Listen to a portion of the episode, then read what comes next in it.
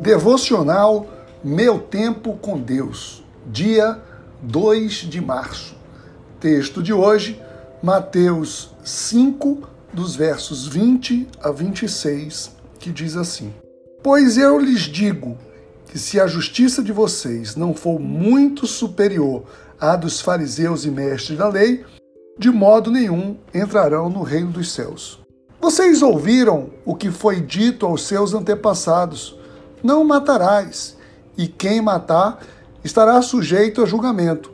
Mas eu lhes digo que qualquer que se irá contra seu irmão estará sujeito a julgamento. Também qualquer que disser a seu irmão racá será levado ao tribunal. E qualquer que disser louco corre o risco de ir para o fogo do inferno. Portanto, se você estiver apresentando a sua oferta diante do altar e ali se lembrar que o seu irmão tem algo contra você, deixe a sua oferta ali diante do altar e vá primeiro reconciliar-se com seu irmão. Depois, volte e apresente sua oferta. Entre em acordo depressa com o seu adversário, que pretende levá-lo ao tribunal Faça isso enquanto ainda estiver com ele a caminho, pois, caso contrário, ele poderá entregá-lo ao juiz, e o juiz ao guarda, e você poderá ser jogado na prisão. Eu lhe garanto que você não sairá de lá enquanto não pagar o último centavo. Tema de hoje: Justiça com excelência. Lá pelos meus 12 anos de idade, estava lendo a Bíblia para verificação da revista dominical, mas sem acompanhamento de mentor ou catequista. Tempo de muito sofrimento para compreender as escolhas e rejeições de Deus, nos casos de Esaú, Jacó, Faraó, Saul e Davi. Foi quando, ao chegar ao Novo Testamento, deparei-me com Mateus 5,20. Procurei um professor da escola bíblica e lhe falei: Se Jesus disse para não fazermos aos que fazem os escribas e fariseus, por que ele mandou excedê-los? O professor percebeu que eu estava fazendo confusão com o verbo exceder. Estava mesmo. Embora já possuísse um dicionário, eu não havia o consultado. Ele pensava, eu pensava que exceder era ser igual.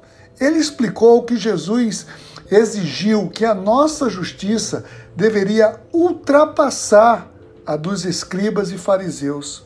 Entendi o verbo, mas questionei: ultrapassar o quê? Os fariseus serviam de exemplo para alguém?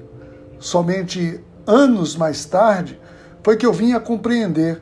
Fiz um paralelo de Mateus 5:20 com Mateus 23:3.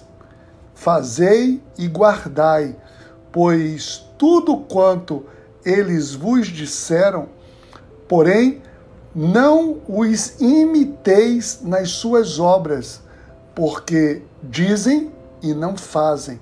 Aqui está o ponto. Fariseus são mestres no dizer, mas não praticam. Assim, são os falsos profetas e muitos operadores de milagres. Não é o dizer, mas o fazer.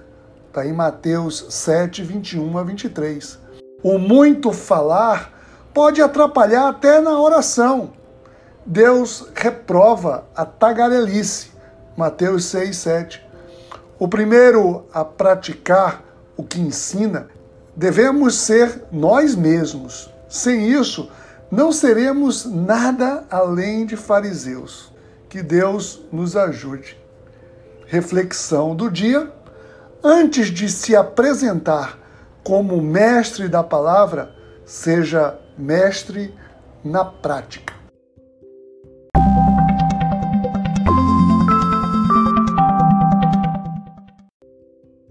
Na leitura bíblica sugerida para a leitura da Bíblia toda em um ano, temos hoje os seguintes capítulos: Números, 26 e 27, e Marcos 8, dos versos 1 ao 21.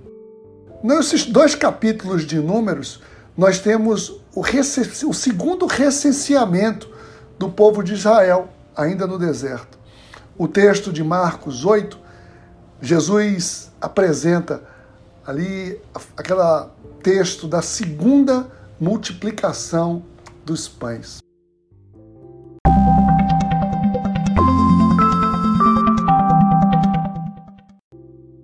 Não deixem de ler esses capítulos. Compartilhe esse devocional. Até a próxima.